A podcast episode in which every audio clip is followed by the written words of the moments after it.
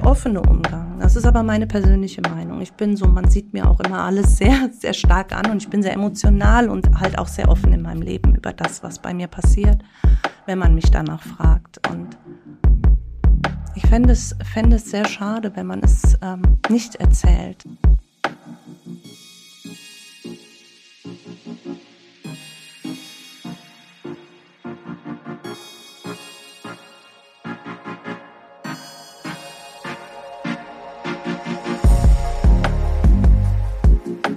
Versicherungen. Jeder braucht sie, aber sich damit wirklich auseinandersetzen, ist das nicht nur unverständliches Expertendeutsch und arbeiten dann nicht nur Verkäufer, die mir was andrehen wollen, was ich gar nicht brauche? Und überhaupt, ist das nicht alles völlig langweilig? Es gibt viele Vorurteile über die Versicherungsbranche. Wir wollen damit aufräumen. Mit einem Blick hinter die Kulissen, mit Gesprächen mit Mitarbeiterinnen und Mitarbeitern, die von sich und ihrer Arbeit erzählen, die ganz sicher eines nicht ist, langweilig. Dies ist Backstage Stories. Versichern ist alles nur Stromberg oder was? Ein Podcast der DBK Versicherungsgruppe. Ja, mein Name ist Nicole Drüing. Ähm, ich selbst bin verheiratet, habe mittlerweile zwei erwachsene Kinder und wohne in der Kleinstadt in vor Koblenz. Dort ähm, lebe und wohne ich sehr gerne und sehr schön in einem im Grunde, obwohl es eine Stadt ist, sehr familiären und freundschaftlichen Umfeld. Man kann eher ortsüblich da sagen zu den Menschen, die da leben. Wir selbst haben zwei Hunde, die ähm, wir jetzt momentan haben. Das ist der letzte, der ist voriges Jahr zu uns gekommen. Der äh, kommt aus Spanien, aus dem Tierschutz, ist unser vierter Tierschutzhund.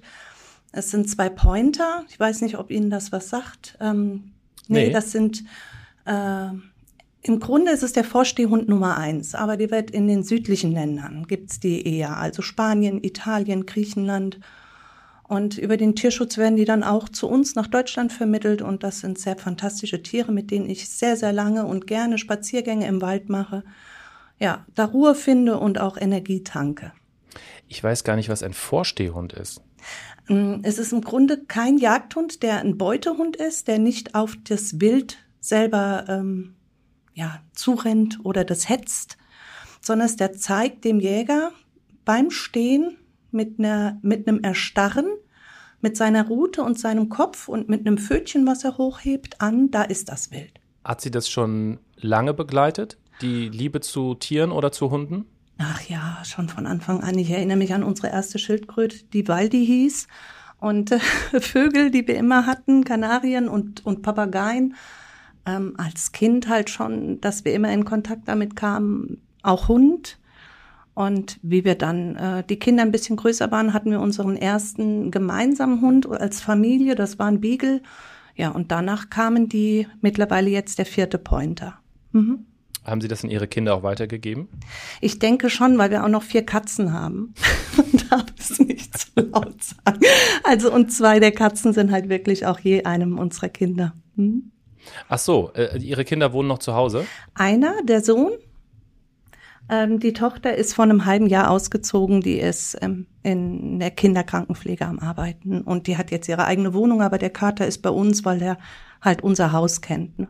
Ah, aber genau das war ja jetzt meine Frage gewesen, ob die Kinder, wenn sie ausziehen, dann in den eigenen Wohnungen auch Tiere wieder zu sich nehmen oder also die, die, meine Tochter macht's mit schwerem Herzen. Sie hätte den gern bei sich, weiß aber, da das sehr nah an unserem Haus ist und Katzen orientieren sich halt ganz viel an dem Haus selbst. Mhm. Da rennen die auch wieder zurück, weil da die Futterstelle war. Und da weiß sie halt auch, dass der wahrscheinlich immer wieder zurückrennen wird, weil er da aufgewachsen ist und halt die auch anderen, die drei anderen Katzen sind. Mhm. Also sie sind sehr tierlieb.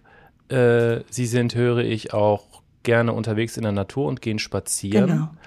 Ähm, gibt es noch andere Hobbys, die Sie so betreiben?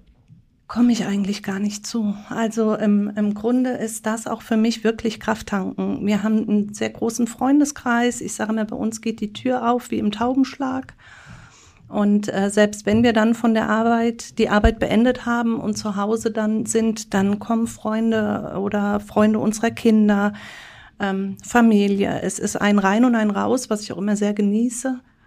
Und ähm, ich nehme mir aber durch dieses ähm, Spazierengehen mit den Hunden, weil die müssen ja am Tag ungefähr drei Stunden mindestens bewegt werden, wirklich drei damit. Stunden? Ja. Oh, das ist aber zeitintensiv. Also mein Mann steht morgens auf, der macht um halb sechs die erste Runde mit denen. Mhm. Oh, okay. Mhm. Das ist Verantwortung. Das stimmt, aber die macht man gerne. Also ich glaube schon, mein Mann täte sich manchmal gerne noch umdrehen, aber das hat er übernommen. Das macht er gerne morgens. Ja, und ich mache halt in der Mittagspause schon die erste größere Runde und dann nach der Arbeit gehe ich mit denen wirklich in den Wald und das ist auch meine Ich-Zeit. Hm. Also da bin ich wirklich mit den Hunden und im Wald und tanke ähm, Kraft und Ruhe wieder. Ich spiele mit denen, ich trainiere die natürlich auch jedes Mal ein bisschen, das muss man. Und ähm, finde da aber meinen Ausgleich, ja. Und dann ist der Tag ja auch schon rum, Herr Bär. Mehr geht ja gar nicht. ja, ja, ich weiß. Ähm, gelingt es Ihnen dann in der Situation mit den Hunden zu bleiben oder äh, haben Sie auch, besteht bei Ihnen auch die Gefahr, dass Sie dann in alle möglichen anderen Bereiche, die Sie vielleicht, also zum Beispiel auch die Arbeit, wenn Sie mal abschalten wollen, aber es gelingt Ihnen nicht. Kennen Sie das auch? Ähm, ich habe, ich verstehe Ihre Frage und die finde ich sehr gut. Weil es, gibt so bestimmte, man hat ja so ein bestimmtes Vorgehen. Also wenn ich mit den Hunden in den Wald gehe, ist die erste halbe Stunde, würde ich sagen, Viertelstunde, 20 Minuten, ähm, ist Training. Also die müssen halt immer wieder den Rückruf lernen und bestimmte Kommandos beherrschen. Das heißt, da ist die intensivste Zeit, die ich dann mit denen im Wald habe. Und dann lasse ich die laufen und dann schweifen auch meine Gedanken. Aber ähm, ich habe 17 Jahre in der Unfallchirurgie gearbeitet, bevor ich zur DBK kam. Und habe eins sehr gut gelernt. Die Tür ist zu und der Kopf ist von der Arbeit frei. Und das muss ich. Das muss ich auch in dem Bereich, in dem ich jetzt arbeite. Wie machen Sie das? Tür zu, Kopf frei. Das ist so. Also ich, ich denke, ich glaube, es ist einfach Übung, äh, wenn man in diesen Bereichen tätig ist. Ich denke mir, wenn meine Tochter auf einer Onkologiestation ist und Kinder sterben sieht, die krebserkrankt sind, muss sie auch gehen können und das nicht mit nach Hause nehmen. Das ist jetzt ein Extrembeispiel, aber genauso hatten wir es. Wir hatten Kreissägenverletzungen früher in der Unfallchirurgie, schwere Verkehrsunfälle, die im Schockraum zu uns kamen ähm, Kinder, die sich schwer verletzt haben oder aber auch Diagnosen bekamen. Ein Mädchen, weiß ich noch, das wollte Tänzerin werden und hatte ein Osteosarkom im Bein. Also das ist wirklich schon ähm, sehr belastend, weil man ja auch sieht, was bei den Angehörigen und bei den Patienten da gerade passiert. Und das können sie nicht mitnehmen. Dann verlieren sie alles in ihrem Leben, weil es das überschattet. Und das haben Sie 17 Jahre gemacht. Ja, ich war 17 Und- Jahre in der Unfallchirurgie. Mhm. Was haben Sie da gemacht? Ich bin medizinische Fachangestellte gelernt. Ja. und habe das beim Chirurgen gelernt, der allerdings im Krankenhaus gearbeitet hat und der Unfallchirurg und Allgemeinchirurg dort war. Wie kam es zu der Entscheidung, äh, den Job zu wechseln? Ehrlicherweise, ich wäre nie aus meinem Beruf rausgegangen, so habe ich ihn geliebt. Aber meine beiden Chefs, bei denen ich halt auch gelernt habe, sind beide in Pension gegangen. Und ähm, dann schaut man sich um. Dann habe ich eine Zeit lang als Assistentin der Geschäftsleitung in einem medizintechnischen Unternehmen gearbeitet, in der Buchhaltung. Ähm, ja, aber das ist natürlich alles auch nicht so, ja, es ist nicht annähernd an dem Beruf, den man erlernt hat. Und dann ähm, habe ich mich anders orientiert. Die Kinder hatten dann mittlerweile dann auch schon äh, eine Schule, in der sie tagesbetreut waren. Also es war halt eine Ganztagsschule. Mein Sohn war auf dem G8 und Gymnasium und meine Tochter hatte eine Ganztagsschule. Einen Platz da und äh, dann habe ich mich beworben. Und Ich sah die Stellenausschreibung bei der DBK und habe dann zum 1. Januar 2013 hier anfangen dürfen. Mhm. Hm. Dann sind Sie ja auch bald zehn Jahre da. Genau. Das ist ja ein guter Moment, um zurückzuschauen auf die letzten zehn Jahre. Wie war denn die Umgewöhnung für Sie? Also wie lange, oder mal zwischengefragt, wie lange waren Sie äh, Assistentin der Geschäfts-, also dann war der Übergang ja jetzt nicht so ganz hart, weil Sie haben da zwischendurch ja schon nochmal was anderes gemacht. Ja, auf jeden Fall. Ich habe auch schon in der, in der Praxis selber nicht nur am Patienten nachher noch gearbeitet. Ach so, mhm. sondern ähm, das ist leider so, ähm, jetzt ohne überheblich zu klingen, man ist gut in seinem Job und was macht der Chef? Man, er steckt dich dahin, wo er dich am meisten braucht, wo es nämlich am meisten notwendig ist in die Abrechnung. Und so fing ich an und habe, ähm, weil wir auch D-Arzt-Zulassung äh, hatten, Arbeitsunfälle, Abrechnungen mit den Berufsgenossenschaften, vollstationäre Abrechnungen, die Visiten etc., was alles so anfiel im vollstationären Bereich, weil meine Chefs waren auch Belegärzte und natürlich im ambulanten Bereich abgerechnet, habe die ähm, Quartalsabrechnung gemacht und war dadurch halt auch schon ganz viel in der Bürokratie und Zahlen liegen mir. Mhm. Das ist so eine Sache, die ist, ich merke mir eher eine Zahl wie, einen, wie einen Namen, leider. Und ähm, ja, und dadurch ähm, war das jetzt auch für mich, wie ich die Stellenausschreibung gesehen habe von der DBK, jetzt keine Sache, wo ich Angst vor hatte, weil ich wusste, mhm. ach, Abrechnung kannst du. Ja. Ja. Haben Sie was, äh, wenn wir noch ein letztes Mal kurz schauen, ähm, wie, ähm, also zurückschauen quasi, äh, haben Sie was, wo Sie sagen, äh, da habe ich was draus gezogen, was ich jetzt auch in meinem Job jetzt hier nutzen kann? Ich, ich würde Ihnen gern was erzählen, wenn ich darf, wenn ja. es die Zeit erlaubt. Na klar, deswegen sitzen wir hier. ähm, mein Bruder, Vater von zwei Kindern, ist Anfang 30 zu einer Untersuchung im Krankenhaus gewesen. Also ich glaube, es ist mit das prägendste und traumatischste Erlebnis, was ich in meinem Leben habe. Das schicke ich schon mal vorweg. Ähm, er kam äh, zu dieser Untersuchung, sein Herz sollte untersucht werden, eigentlich gar nichts Dramatisches. Es war was aufgefallen beim Internisten ähm, und es sollte nachgeschaut werden, weil er halt, äh, ja, vom Herzrhythmus war es wohl ungewöhnlich für sein junges Alter. Und er bekam so eine ähm, Untersuchung, ich nenne es jetzt mal eine Ultraschalluntersuchung durch die Speiseröhre, um das Herz sich anzuschauen. Das ja. wurde im Krankenhaus gemacht. Da wird man ja immer, wie man das bei Magenspiegelungen, Darmspiegelungen und sowas kennt, leicht betäubt und sediert. Und ähm, das wurde bei ihm durchgeführt und zur Überwachung blieb er dann in, in einem Krankenzimmer. Kurioserweise, und das ist was, was ich heute bis heute nicht verstehe für mich, wo ich mir auch sehr, sehr lange sehr viele Gedanken gemacht habe sagte meine Schwägerin damals, Nicole, kannst du ähm, die Kinder von der Schule abholen? Die Kleine war in der Vorschule, die war fünf und die andere sechs in der ersten Klasse. Der Dennis hat heute die Untersuchung und ähm, dann weiß ich sicher, dass die Kinder versorgt sind. Dann habe ich gesagt, natürlich mache ich das. Und vormittags bekomme ich dann von ihr eine Nachricht, Nicole, brauchst nicht fahren. Ich, ähm, der Dennis ist gleich mit der Untersuchung durch und die ist jetzt gleich, dann bin, äh, fahre ich die selbst holen. Bist du sicher? Ja, bin ich. Ja, und ähm, meine Schwägerin fährt nach der Untersuchung meines Bruders, der hatte halt so ein Krankenzimmer im Krankenhaus zur Überwachung noch, da lag er im Bett. Und die fährt die Kinder holen und kommt wieder und es ist ein Wahnsinnsaufstand auf der Station weil mein Bruder äh, von einer Krankenschwester im Zimmer aufgefunden wurde, vom Bett blau angelaufen und nicht mehr atmend, Herzstillstand. Ähm, die haben ihn dann ungefähr eine halbe Stunde reanimiert. Meine Schwägerin war zu dem Zeitpunkt die Kinder holen. Man weiß nicht, wie lange mein Bruder äh, vor dem Bett lag. Ja, und ich komme dann, die rief mich an, nachdem sie in der Klinik war und das erfahren hat, was mit meinem Bruder passiert ist. Er lag dann auf der Intensivstation, man kennt das volle Programm. Und ähm, ich bin direkt in die Klinik gefahren und wissen Sie, ich habe schon viel gesehen, aber den in der Intensivstation zu sehen, mit Schläuchen, beatmet, absolut aufgequollen, ich kann Ihnen das gar nicht sagen. Ich habe gedacht, der Boden öffnet sich und ich fall da rein.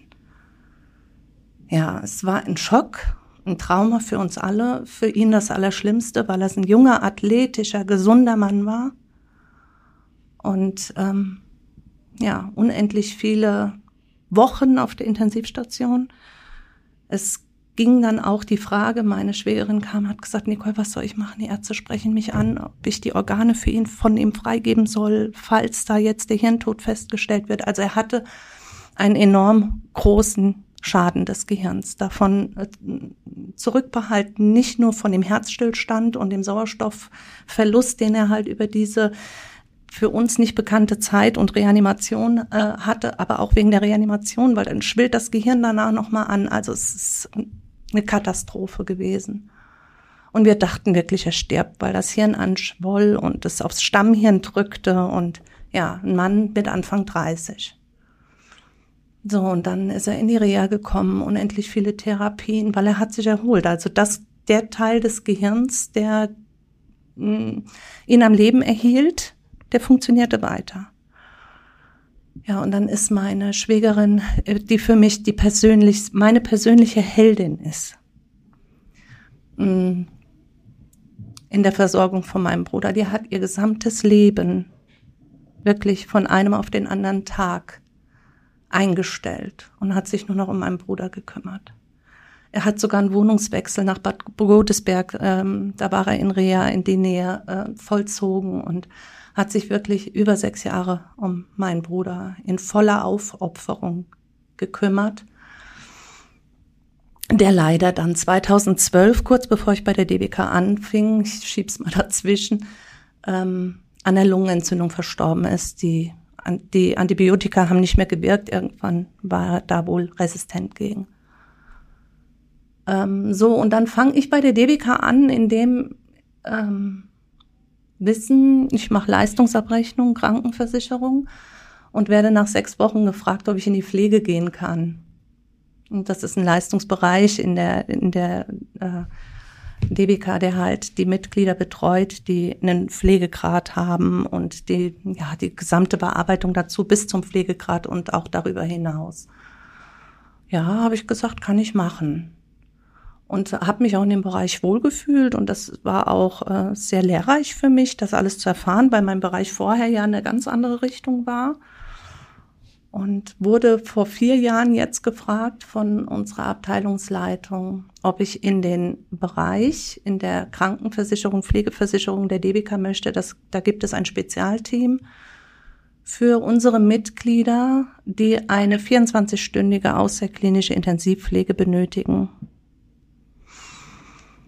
Und ja, da habe ich zugestimmt, das zu tun. Und ähm, ich glaube, ich will nicht sagen, ich habe mich in die Höhle des Löwen gewagt, weil ich, wie ich schon am Anfang gesagt habe, ich kann das sehr gut auch äh, für mich hinter mich lassen. Aber ich glaube, das äh, befähigt mich dazu, ähm, die Angehörigen absolut zu verstehen und auch unsere Mitglieder, die in solche Situationen kommen. Ich fühle es persönlich, wenn mich eine Ehefrau, eine Mutter anruft und sagt, bei meinem Mann ist ein Schlaganfall gewesen oder ein Herzinfarkt, er wurde reanimiert und jetzt hat er ein Tracheostoma. Ein Tracheostoma ist ein Luftröhrenschnitt, worüber man beatmet wird. Und ähm, ja, wir brauchen eine Vollpflege für ihn und ich weiß nicht mehr weiter, können Sie mir helfen? Und ich habe da enorm viel Verständnis für die Angehörigen und bin auch bei denen.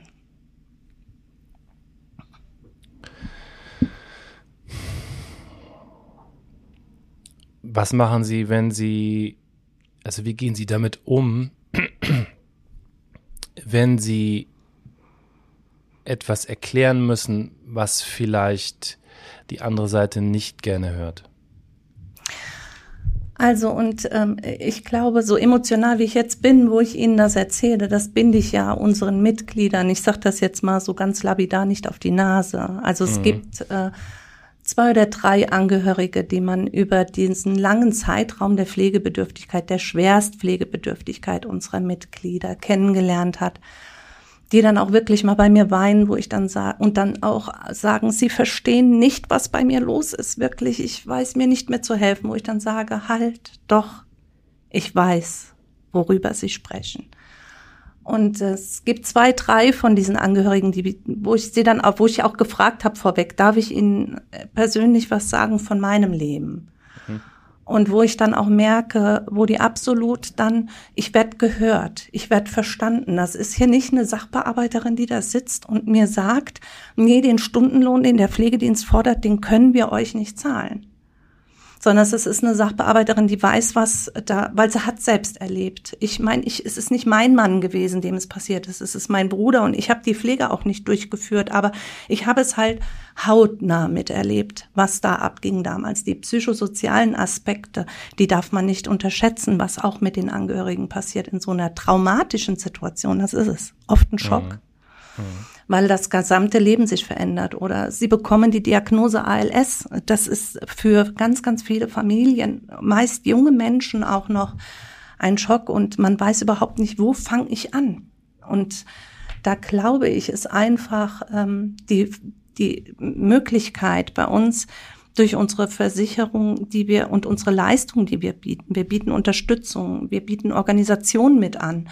Wir helfen unseren Mitgliedern auch in einer gewissen Form mit Vorschlägen von verschiedenen Pflegemodellen, so dass die diese Sorge der Existenz, weil oft ist es ja auch eine Geldfrage, über ihre Versicherung erklären wir das. Und äh, versuchen die höchstmöglichen Leistungen bei diesen Hochkostenfällen, so muss man es einfach sagen, wenn sie 24 Stunden durch den Pflegedienst mit mindestens, ich sage jetzt mal 40 Euro die Stunde versorgt werden müssen, dann können Sie sich vorstellen, was es da an ähm, monatliche, Sum um monatliche Summen geht.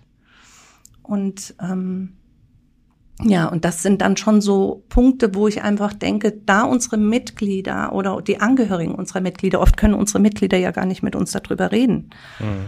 ähm, die da in der Form dann auch zu beruhigen und denen sagen zu können, hier, ähm, das ist ein Kooperationspartner von uns, wenn der die Versorgung übernimmt. Da haben wir die Möglichkeiten. Wir brauchen ein paar Unterlagen, schicken Sie uns das und wir prüfen die Indikation, ob eine außerklinische Intensivpflege vorliegt, aber so wie Sie das schildern, deutet das darauf hin und ähm, dann können wir Ihnen diese Last schon mal in einer gewissen Form nehmen. Mhm. Und das beruhigt mich einfach. Also ich meine, ich kann die Welt nicht ändern. Ich kann auch äh, nicht jedem einzelnen Mitglied helfen oder kann da, manchmal wird man es gern. Aber ähm, man kann in seinen, in dem Rahmen, der uns zur Verfügung steht. Und ich glaube, oft ist ein offenes Wort und ein, ein Ohr, das zuhört, für unsere Angehörigen sehr, sehr sinn, ja, sehr wertvoll. Können Sie vielleicht noch mal ein bisschen umreißen, was das überhaupt ist für eine Abteilung, in der Sie arbeiten, dass man so ein bisschen so von den Fakten her äh, ein Gefühl dafür bekommt?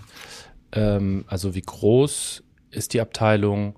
Äh, wer arbeitet da so mit und so, dass man so ein bisschen so genereller das Gefühl dafür bekommt? Mhm. Also unsere Abteilung selbst hat ganz, ganz viele Spezialteams, die aber in denen ich jetzt nicht arbeite. Unser Leistungsbereich ist wirklich ähm, die Leistungssachbearbeitung ähm, der Pflegeversicherung und insbesondere auch der Versicherten, die außerklinische Intensivpflege benötigen. Also das ist eine 24-stündige Versorgungsform, die entweder ambulant über einen Pflegedienst zu Hause durchgeführt wird. Eine spezielle Krankenbeobachtung. Sie müssen sich das so vorstellen, die Versicherten oder die, der Pflegebedürftige, der diese 24-stündige Versorgung braucht, ähm, hat eine spezielle Krankenbeobachtung, die erfolgen muss durch eine Pflegefachkraft. Und diese Pflegefachkraft muss auch so geschult sein, das ist uns auch ganz wichtig, dass die das haben, gerade bei unseren beatmeten Mitgliedern, dass die bei lebensbedrohlichen Zuständen, die natürlich unvorhergesehen immer eintreten können, ähm, eingreifen können. Oder die lebensbedrohliche Zustände vermeiden. Ähm, zum Beispiel, wenn jemand tracheotomiert ist und eine Trachealkanüle hat, die können ja nicht mehr selber abhusten die Patienten oder die, die Mitglieder. Und dann muss eine Absaugung erfolgen, zum Beispiel durch, ein, durch eine Pflegefachkraft. Und manche werden sehr häufig am Tag abgesaugt, sonst ersticken die. Mhm. Und das sind im Grunde die, das sind unsere Mitglieder, die so schwer krank sind, die nicht nur in allen ähm, Tätigkeiten des täglichen Lebens Hilfe brauchen, sondern dass die so schlimm krank sind, dass sie in, in unvorhergesehen in einen lebensbedrohlichen Zustand geraten können. Und das sind die sogenannten hm, Leistungen der außerklinischen Intensivpflege, die wir dann erbringen, die wir prüfen und die wir unterstützend organisieren für unsere Versicherten. Ähm, Frau Drüing, ich ähm, würde Sie gerne jetzt fragen, ähm, was Sie mir eben gerade erzählt haben, was ja sehr persönlich war. Ja. Ähm, haben Sie das vorher geplant? Wollten Sie das gerne erzählen? Ja. Okay. Also da brauchen Sie keine Gedanken haben, dass ich, ähm, äh, nein, es ist ein Teil meines Lebens. Und ähm, ich finde es schlimm, wenn man bestimmte Sachen, natürlich ist das schmerzhaft. Das ist auch emotional für mich, sowas zu sagen. Ähm, aber ich stelle mich diesem Dämon mhm. immer und immer wieder. Es mhm. muss so sein. Und ich glaube, äh, vergessen ist schlimm. Und wenn ich, deswegen sage ich, meine, meine Schwägerin, die war damals ähm, noch kein, noch, ich glaube 26 war sie. Oder 27, die war noch so jung und hat das alles hingekriegt. A, diesen Kummer, dass ihr Mann nicht mehr da war für sie und gleichzeitig dann alle Therapien, also allein was, was, was unsere Versicherten auch an Logopädie, Ergotherapie, Krankengymnastik, was da zu organisieren ist, HNO-Arzttermine und, und, und, und, und neurologische äh, Termine. Es ist ein rund um die Uhr Job und darüber hinaus. Und äh, es ist so einschneidend halt auch für, für, auch für unsere Versicherten und es war's für uns. Das war's für uns enorm. Man, äh, sie glauben nicht, es passiert, äh, familiäre Probleme, die daraus entstehen. Das mhm. ist einfach so. Jetzt nicht nur, dass man, die Kinder kommen nach Hause, weil ähm, mein Bruder war, ich weiß nicht, einige Jahre in diesem Zustand, sechs Jahre, ja, etwas über sechs Jahre. Und die Kinder haben natürlich auch Spielgefährten aus der Schule mit nach Hause gebracht. Naja, und dann hat man dann auf einmal, wenn dann äh, Schulkameraden dieser Kinder sagen, es kann doch gar nicht dein Papa sein, er ist doch behindert. Wie sollen das gehen? Ähm, ja, also so Sachen, da, das ist Kindermund, natürlich, aber ich glaube, man ist sich oft gar nicht bewusst als Außenstehender, wenn man das noch gar nicht erlebt hat, was da alles auch an Verletzungen sind und was, mhm. wo sich auch herausstellt, wer ist Freund, wer ist Feind, wer hält in der Familie zueinander. Mhm. Und ähm, ich glaube, es zu verleugnen oder nicht darüber zu reden, ist der falsche Weg, weil ich denke, es gibt viele, viele, viele. Wir haben allein wir in unserem kleinen Bereich, sag ich mal, den wir haben, haben von der reinen 24-stündigen Versorgung. Wir haben ja auch Versicherte, die nur 10 Stunden am Tag versorgt sein müssen durch einen Pflegedienst, weil sie nur nachts betreut werden müssen.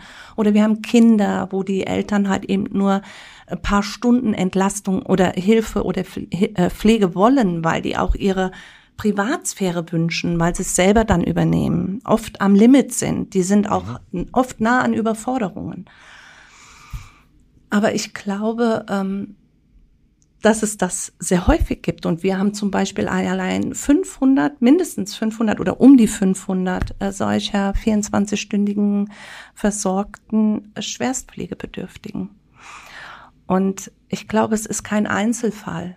Und es kann auch ähm, in jeder Familie so kommen. Und ich denke, da ist ähm, der offene Umgang. Das ist aber meine persönliche Meinung. Ich bin so, man sieht mir auch immer alles sehr, sehr stark an und ich bin sehr emotional und halt auch sehr offen in meinem Leben über das, was bei mir passiert, wenn man mich danach fragt. Und ich fände es, fände es sehr schade, wenn man es ähm, nicht erzählt, weil mein Bruder hat gekämpft wie ein Berserker, meine Schwägerin hat sich gekümmert wie eine, ja, wie eine Löwin und ähm, es würde so ein bisschen, ich, ich achte das so, was die getan haben.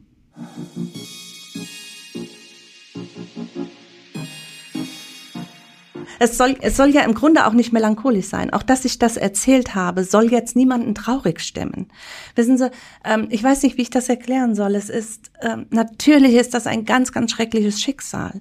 Aber wissen Sie, das haben unsere Mitglieder und die rufen an und fragen und sagen, hier, ähm, da pflegt eine Pflegerin meinen Sohn mit Kopfhörern auf dem Kopf und hört dabei laut Musik. Was kann ich tun?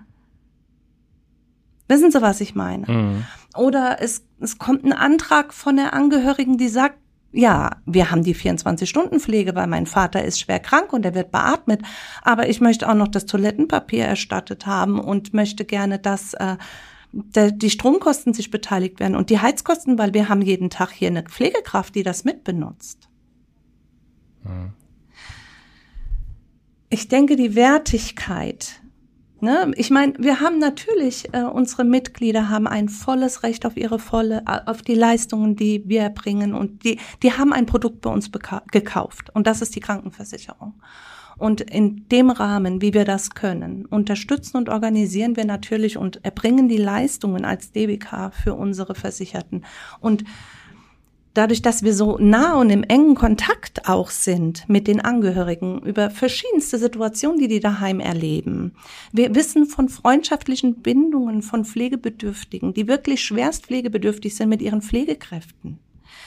Wir wissen darum, dass eine, äh, unsere Case Managerin, die immer äh, zum Beispiel, wenn jemand in der Klinik ist, hat so ein Schicksal erfahren und es muss organisiert werden oder müsste organisiert werden, wie die Pflege nach dem Krankenhausaufenthalt stattfindet. Dann haben wir Fallmanager, äh, also sogenannte Pflegekräfte, die ähm, vor Ort gehen und schauen, wie können wir das jetzt für unsere Versicherten hier in, in äh, versorgen.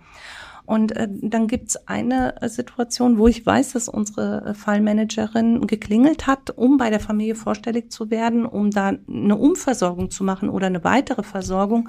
Und die Pflegekraft öffnet dann äh, leicht bekleidet nur das, die, die, die Tür. Aber wissen Sie, nicht mit irgendwelchen Hintergedanken. Sie müssen sich vorstellen, die Pflegekräfte werden ja Teil der Familie. Wenn man 24 Stunden mit einem festen Team immer bei der Familie ist, wird man irgendwann entweder Teil, wenn die Familie das auch zulässt, und die Grenzen, die verwaschen ja. Und ich, ich, das ist auf der einen Seite ist das sehr, sehr schön, weil da auch Freundschaften entstehen. Auf der anderen Seite ist das natürlich dann auch wieder die Situation, man hat keine Privatsphäre mehr. Stellen Sie sich vor, Ihr, Ihr Sohn liegt äh, vollständig ähm, pflegebedürftig in Ihrem im Zimmer, neben Ihrem Schlafzimmer und es ist ständig eine Schwester oder ein Pfleger bei ihm. Sie haben keinerlei Intimsphäre mehr. Und dann nutzt es auch nichts. Ich, ich, wir haben geschmunzelt, so schlimm wie es ist, man darf es eigentlich nicht. Aber wenn dann ein Antrag ähm, von der Familie kommt, wo dann ein Pflegezimmer für den Schwerstpflegebedürftigen beantragt wird, eine Etage oben oder unten, damit man seine Intimsphäre behalten kann. Als Paar. Ähm,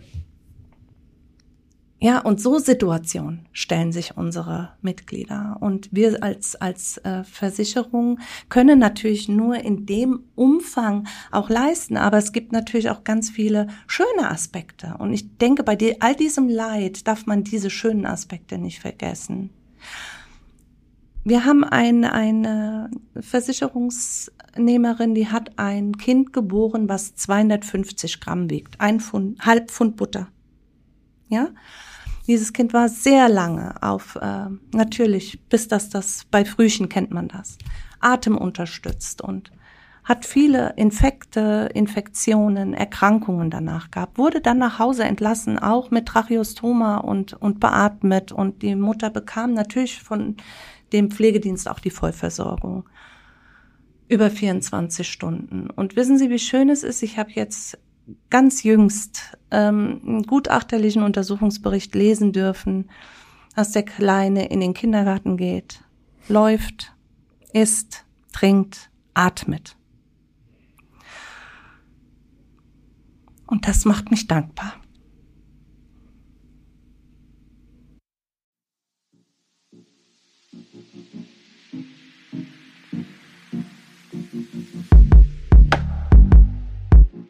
Das war Backstage Stories. Versichern ist alles nur Stromberg oder was? Eine Reihe, in denen wir mit Vorurteilen gegenüber der Versicherungsbranche aufräumen wollen. Ein Podcast der DBK Versicherungsgruppe. Und in der nächsten Folge eine andere spannende Geschichte, die zeigt, dass Versicherung nicht Stromberg ist.